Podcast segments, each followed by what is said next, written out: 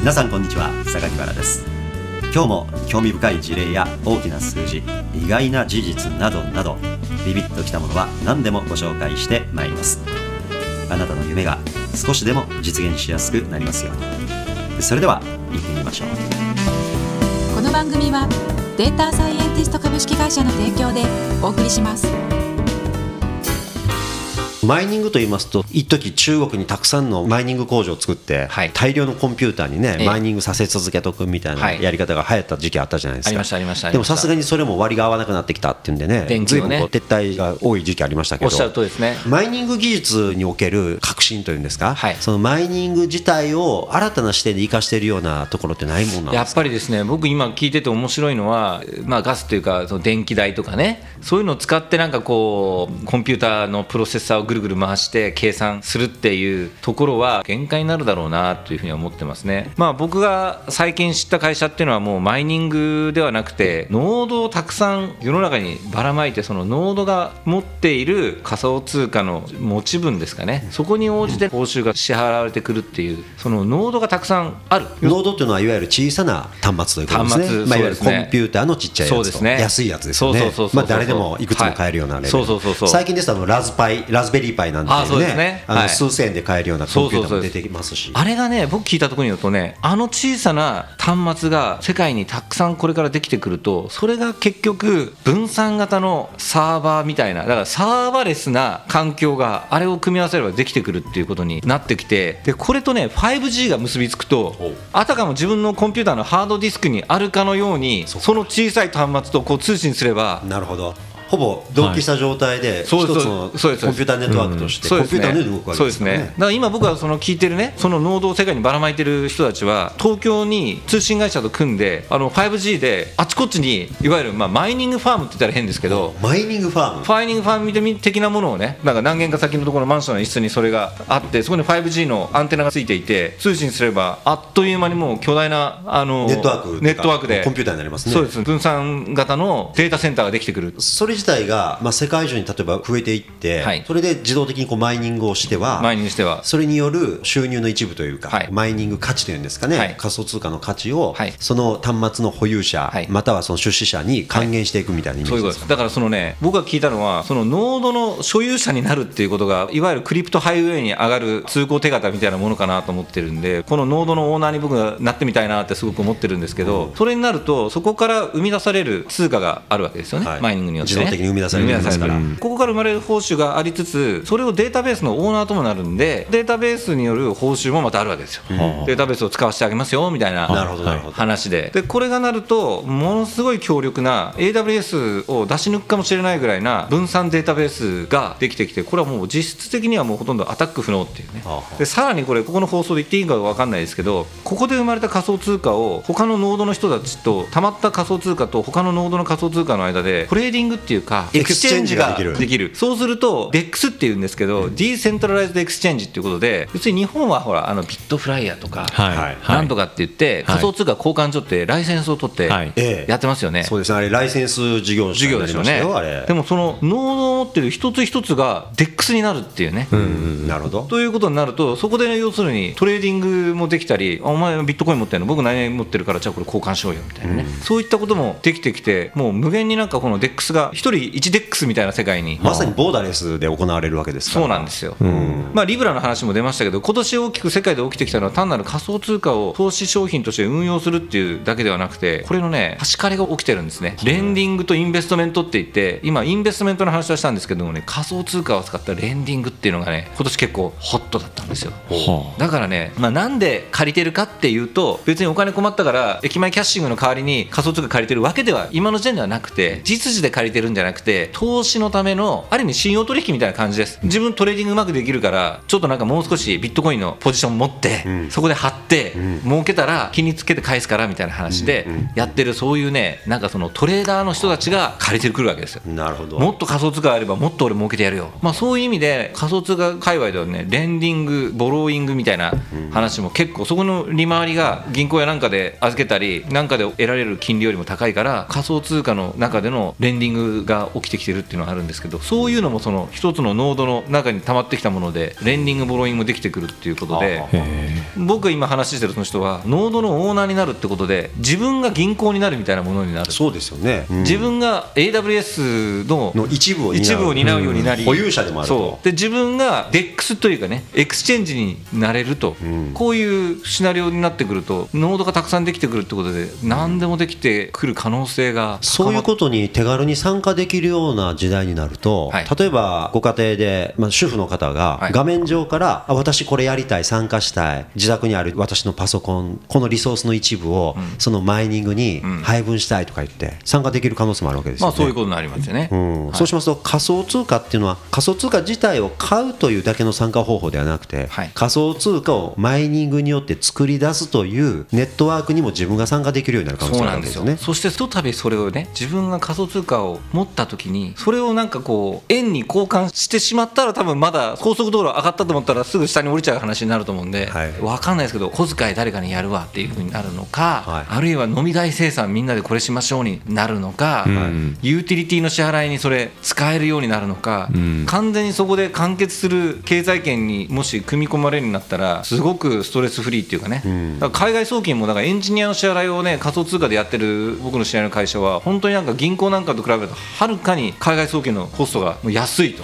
で早いと。うん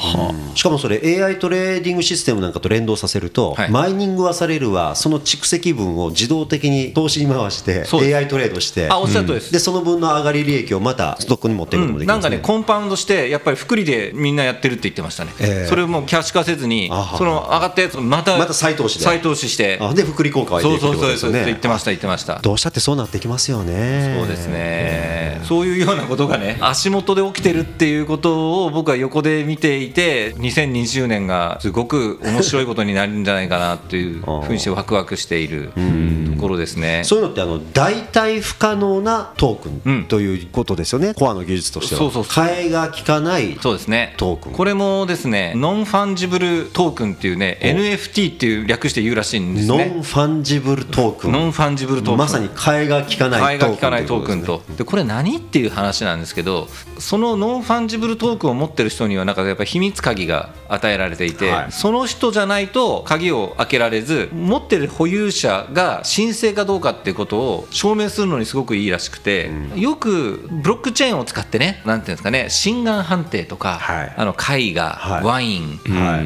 うん本物かどうかわからないっていう業界ありますもんねそうですねあとダイヤモンドとかもそうでしょまあそうですねおっしゃる通りですうんそういういろいろなものってあるじゃないですか、まあ、不動産なんかもそうですけど、あれは登記っていう形で第三者対抗要件、はいはいでもこれは俺のものだみたいなね、ものを証明する方法は不動産以外だと特に動産なんかなかなか難しい時に、このノンファンジブルトークンが使えるんだと、で僕はきょとんとしていやでもデジタルなものとリアルなものをどうやって紐付けるのみたいないやそうですよ話だったんですけど、いや、じゃあ見てくださいって言って、なんか YouTube 見せてくれたんですけど、これ、中国の売中ね、はいあの40、50度ぐらいあるあのお酒。うんはで売中っていうのは僕もね東京で売中飲んでる高級ブランドマウタイ飲んでますって言って中国のやつらに送ると偽物じゃないの気をつけたらっていうふうに、 うんまあ、必ず差しが入るぐらい、はいはいあの偽物が多いいもう横行してるわけですから横行してる偽物が高級種やからその動画はね売中の心眼をノンファンジブルトークンで証明するっていう動画だったんですよね売中が買収が本物であるというそうですそうですそう認です証というか、うんなんかねやっぱり、ね、QR コードがついてるわけですよ買中に、はいでそれをなんかこうかざすと、はいそこに秘密鍵かなんか入力せよみたいなのがあってでその秘密鍵を入力するとあこれは確かにその人のもので本物ですみたいなことを実証してますみたいな感じでしたなるねほこういう例えば中国でこういうのが当たり前のように、まあ、偽物が出回りすぎてる国だかあらはノンファンジブルトークンを使ったものの信憑性をやるというのはもう普通にやってますみたいな話あそういうことなんですね、はい何でしたっけ NFT でしたっ T け NFT ですねえノンファンジブルトークンファンジブルはい、これが出てくるともしかしたら不動産仲介のね媒介やっている人なんかもいらなくてその NFT を使って物の売買だとか受け渡しだとかっていうことあーもそうか電子的にできてしまうわけですよでねきてしまう所有権が明確なわけでそうですねその手続きも形式化してしまえばそうですねすっと画面上でいっちゃうわけそでうですすからねこれからはなんかねやっぱり本人確認がうるさくなってきてるっていうのはありますけども、本人確認の代わりに NFT だと、はいというもので何か本物であればいいとあもちろんまあ反社のチェックだとかっていうのはね反社から受け取るわけにいかないよっていうことはあると思いますけど、NFT を介して物の交換っていうのが行われてくる可能性っていうのがこれから増えてくるかなってそういでうすね、ええしかもそういうのが例えばマイナンバーとかいわゆるある国が発行している国民ナンバーみたいなものと結びついてくると、この個人は明らかにこの NFT を持ってるとかそうですねなんていうことが時代としてくるかもわかりまいせんやだから僕ね中国政府が仮想通貨を中国の中央銀行がやろうとしてるっていうのはねやっぱりあまりにもあそこはアンダーグラウンドなはい取引が多いし、あとはやっぱり自国通貨を守らなきゃいけないんでみんな海外にね元が流出するっていうことをやっぱり恐れてるんで、ええ政府がそのノンファンジブルトークン的な形で仮想通貨を国家管理すると本当にお金の流れが完全把握されてしまうっていうね、はい現金なんだけど現金じゃないっていう、はいはいまあ、全てがデジタルマネーみたいなもんですから、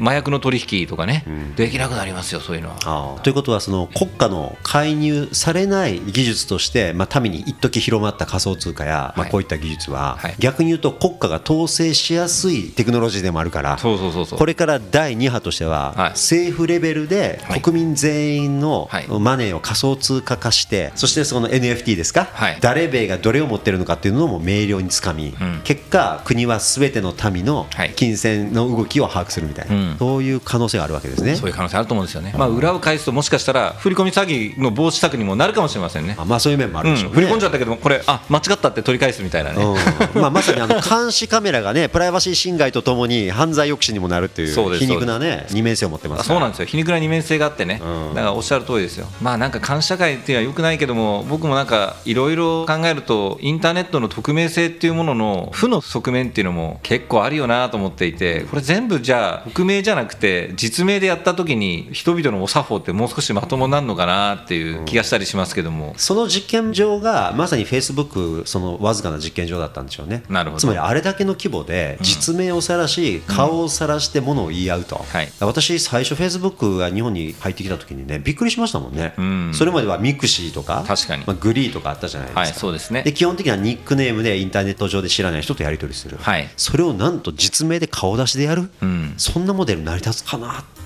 衝撃を受けました、平気で皆さんやり取りしてますもんねそうですうんね。結果これだけ広まりましたと、そうですね。あれは小さな人がどの程度その実名を晒し、うん顔を世に晒し、はいその見知らぬ人とやり取りをするものなのか、はいその危険性と安全性の度合いを、うんまあ、みんながリハーサルをしたようなもんじゃないですか、まあそうかもしれないですね。そうですね。確かに情報のコントロールを考えながらやってる人もいるのかもしれないですけどうね。ん、だいぶ後になってからいろいろ制御できるようになりましたけどね、まあそうですね。最初はもう全部晒せみたいな感じだったでしょ、そうでしたね。んあんまりいろんなほら制御ができなかったじゃないおですっしか、ゃる通りですね。成り立つんかなと思ったら成り立ってますねそうですね。すごいなと思いますこの番組はデータサイエンティスト株式会社の提供でお送りしました。